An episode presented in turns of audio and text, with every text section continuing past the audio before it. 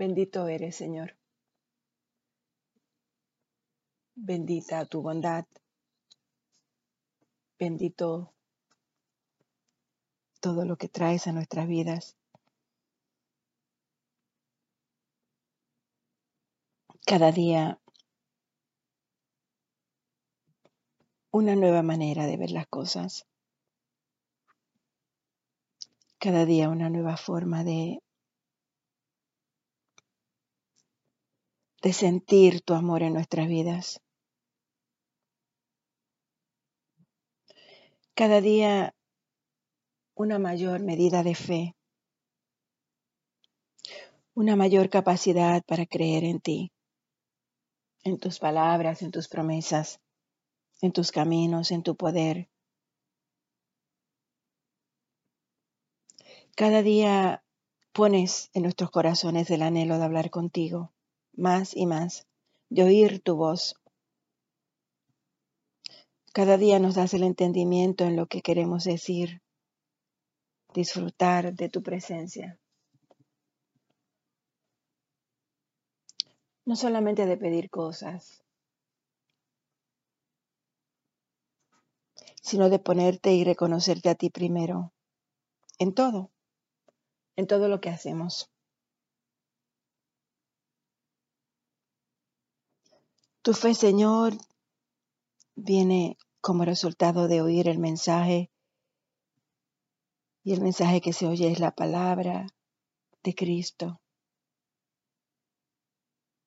Alimenta nuestra alma con tu palabra para que nuestra fe crezca lo suficiente como para creer que para Dios todo es posible. Danos una certidumbre a toda prueba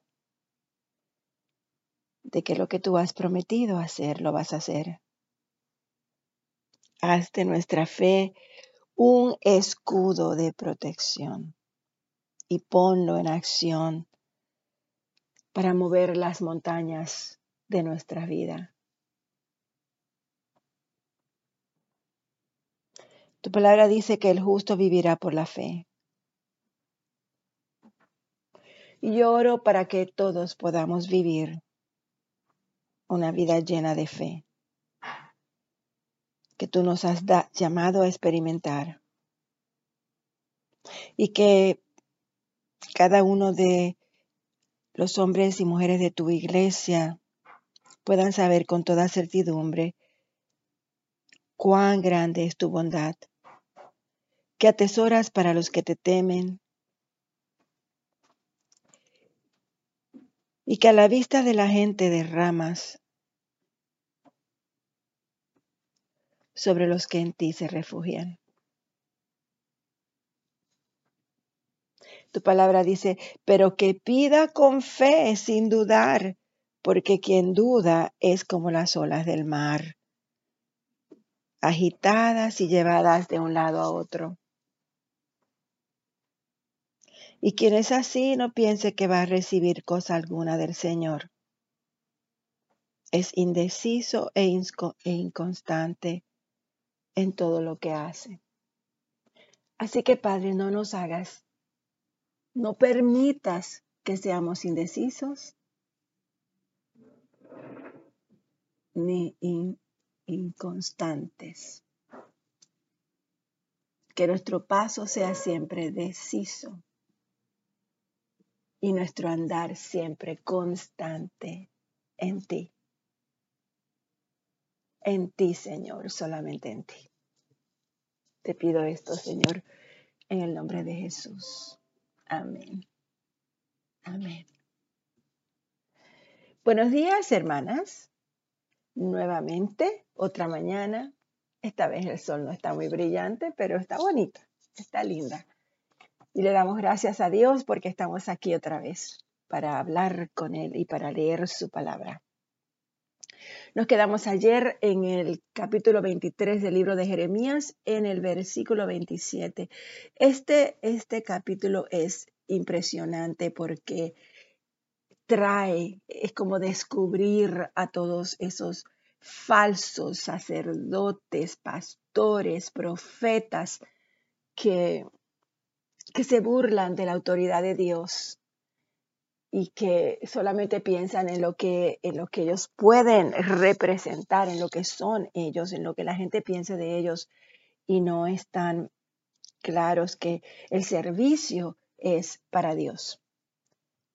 Que lo que nosotros hemos sido llamados a hacer es para servir a nuestro Padre y para seguir su llamado, sus reglas, sus leyes, sus estatutos, sus estándares. Como muchos han cambiado la verdad por la mentira. Y le pedimos a Dios que nos libre a todos nosotros de esa negociación con la mentira, de ese coqueteo con el pecado que muchos hombres y mujeres, aún cristianos, viven en un constante coqueteo con, con el pecado, con la mentira, con la maldad, seducidos por el mundo. En el capítulo 23, en los primeros versículos del 1 al 8, se está hablando de pastores y se, se duda, algunos de los grandes estudiosos dudan si se está hablando a reyes o a profetas. Pero cuando, cuando estamos en la palabra de Dios sabemos que, que esto debe referirse a cualquier líder, pastor, sacerdote, profeta, rey, director, supervisor, líder de un hogar, de una casa. Y quizá la razón principal para poder interpretar esto como una referencia es porque cuando la leemos se habla de la promesa de que Dios habla de levantar la línea de David. Y luego habla de este hombre que él levantará, al cual será llamado Jehová justicia nuestra. Esto es un pasaje mesiánico, es decir, que cuando se habla Jehová justicia nuestra, cuando se habla de levantar a este líder, se está hablando obviamente del Mesías, de Jesucristo. Jeremías expresa en su lenguaje bastante fuerte la profunda inquietud por los profetas falsos y, presenta grandemente ese quebrantamiento en su corazón. Él dice que hasta los huesos le tiemblan y que se siente como un ebrio. Sabes que una persona está ebria, eh, pierde el control, está, está, eh, eh, otra cosa lo, controla, ¿no? Y eso es lo que está diciendo Jeremías cuando dice el dolor que él siente por estos falsos profetas, por, por, por, el, por, por lo que viene hacia ellos, por ese quebrantamiento que viene hacia ellos, por esa falta de respeto hacia, hacia Dios. Dice que él se siente inquieto, se siente quebrantado, sus huesos le tiemblan, se siente que ha perdido el, el equilibrio. Otra cosa que leímos es que la vida religiosa de Judá estaba en un nivel muy bajo cuando tanto el profeta como el sacerdote eran impíos. O sea que todos los leyes, todos los profetas, todas, todas las personas que eran los líderes estaban, eran impíos, estaban corruptos. Y se menciona que los profetas de, de Samaria habían guiado al reino del norte, o sea, a Israel, a la adoración de Baal los profetas de Jerusalén cometieron adulterio, dice él, dijeron mentiras, animaron a los malhechores. Y ante los ojos de Dios, Dios estaba viendo que esa gente estaba haciendo exactamente igual que la gente en Sodoma y en Gomorra. Profanaron toda la tierra. Y después predecían a la gente, no, todo va a estar bien, hay paz. Pero Dios no los había enviado. Él se oponía a que usaran la expresión profecía de Dios o profecía de Jehová, porque no era una profecía de Dios, no era una profecía de Jehová. Solamente uno puede decir Dios dijo o profecía de Dios o profecía de Jehová cuando verdaderamente viene de la boca de Dios. Así que continuamos leyendo y pongamos mucha atención a esta, a esta ira divina en relación a la mentira y en relación al pecado y en relación a decir, Dios me dijo, el Señor me dijo. Tenemos que tener mucho cuidado, mucho, mucho cuidado con su palabra, con citar a Dios cuando Él él no ha hablado. Continuemos leyendo. Jeremías 23, eh, versículo 28. Continúa eh, el Señor hablando a través de Jeremías, que estos falsos profetas cuenten sus sueños, pero que mis verdaderos mensajeros proclamen todas mis palabras con fidelidad. Hay diferencia entre la paja y el grano. ¿No quema mi palabra como el fuego? dice el Señor. ¿No es como un martillo poderoso que hace pedazos una roca? Por lo tanto, dice el Señor, estoy en contra de estos profetas que se roban mensajes el uno al otro y alegan que provienen de mí. Estoy en contra de estos profetas que con mucha labia dicen, esta profecía es del Señor. Yo estoy en contra de estos falsos profetas. Sus sueños imaginarios son mentiras descaradas que llevan a mi pueblo a pecar.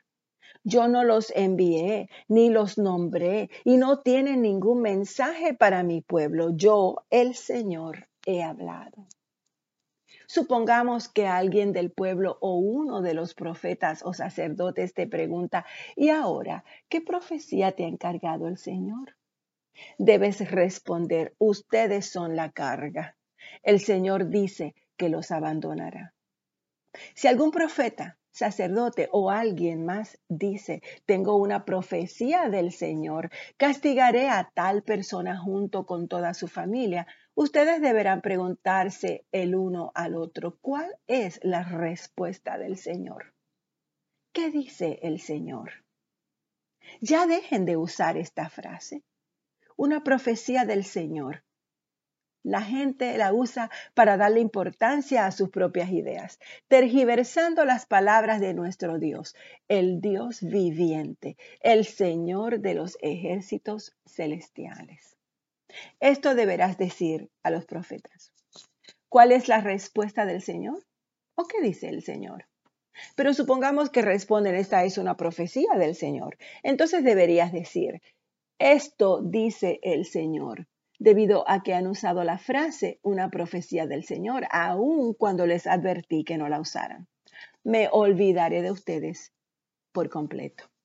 Los expulsaré de mi presencia junto con esta ciudad que les di a ustedes y a sus antepasados. Los haré objeto de burla y su nombre será infame a lo largo de los siglos. Después de que Nabucodonosor, rey de Babilonia, desterró a Joaquín, el hijo de Joacín, rey de Judá, a Babilonia, junto con las autoridades de Judá y todos los artífices y los artesanos, el Señor me dio la siguiente visión. Vi dos canastas de higos colocadas frente al templo del Señor en Jerusalén. Una canasta estaba llena de higos frescos y maduros, mientras que la otra tenía higos malos, tan podridos que no podían comerse. Entonces el Señor me preguntó, Jeremías, ¿qué ves?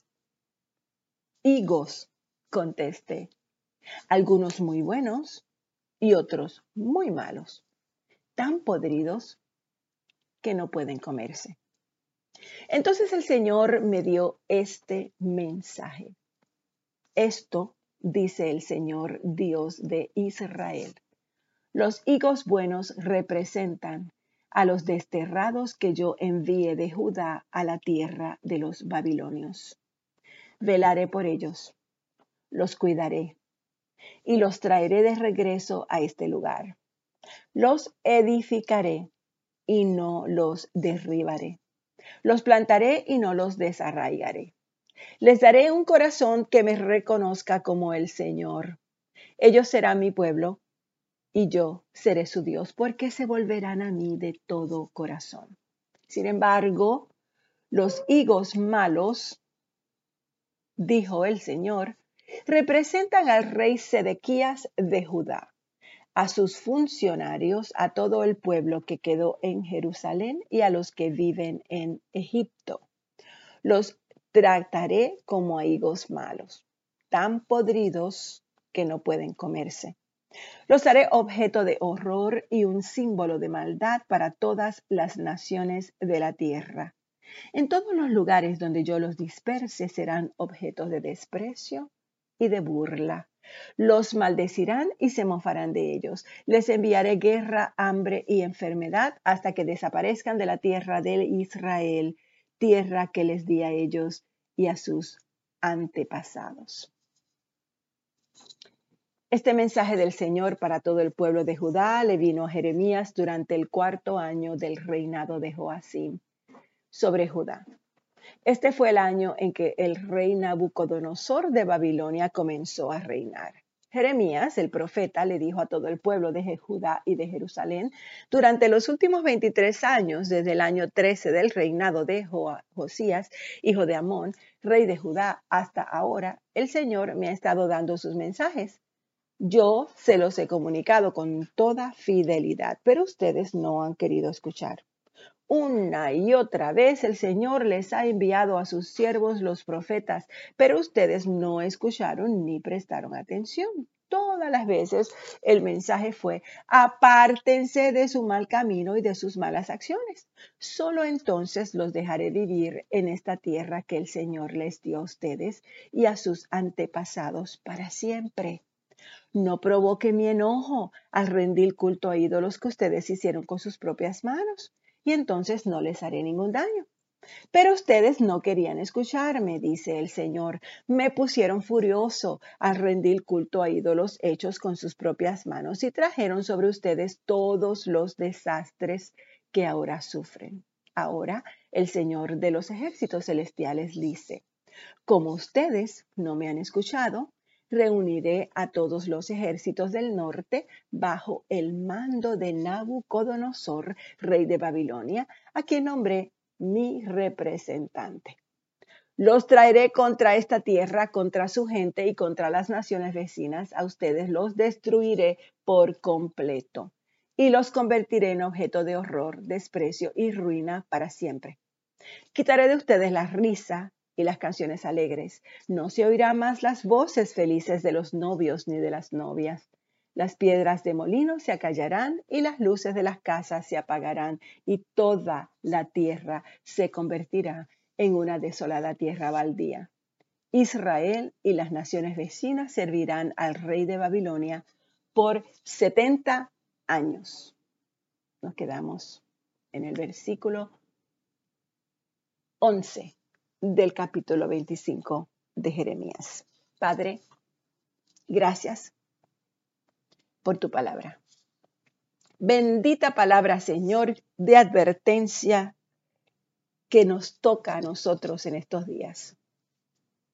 Bendita palabra que nos sacude y que nos enseña a ser celosos de tu iglesia, del llamado de tu palabra. Te pido, Padre, que en el día de hoy cada uno de nosotros pueda regocijarse y deleitarse solamente en ti. Y que nos libremos, mi Dios, de hablar cosas que tú no has dicho. Que nos libremos, Señor, de seguir a hombres y mujeres que no tienen el llamado tuyo. Que nos libremos, Señor, de darte la espalda y de buscar nuestra riqueza, nuestra felicidad, nuestra paz, nuestra abundancia en el mundo, cuando todo viene de ti, Señor.